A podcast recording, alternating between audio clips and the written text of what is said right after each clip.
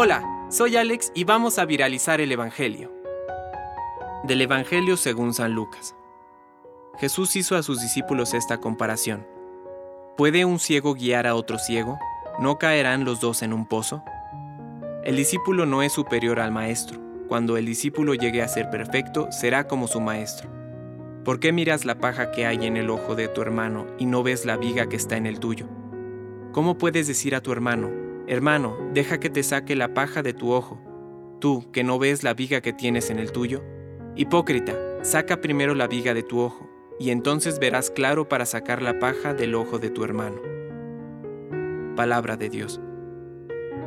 Compártelo, viralicemos juntos el Evangelio. Permite que el Espíritu Santo encienda tu corazón.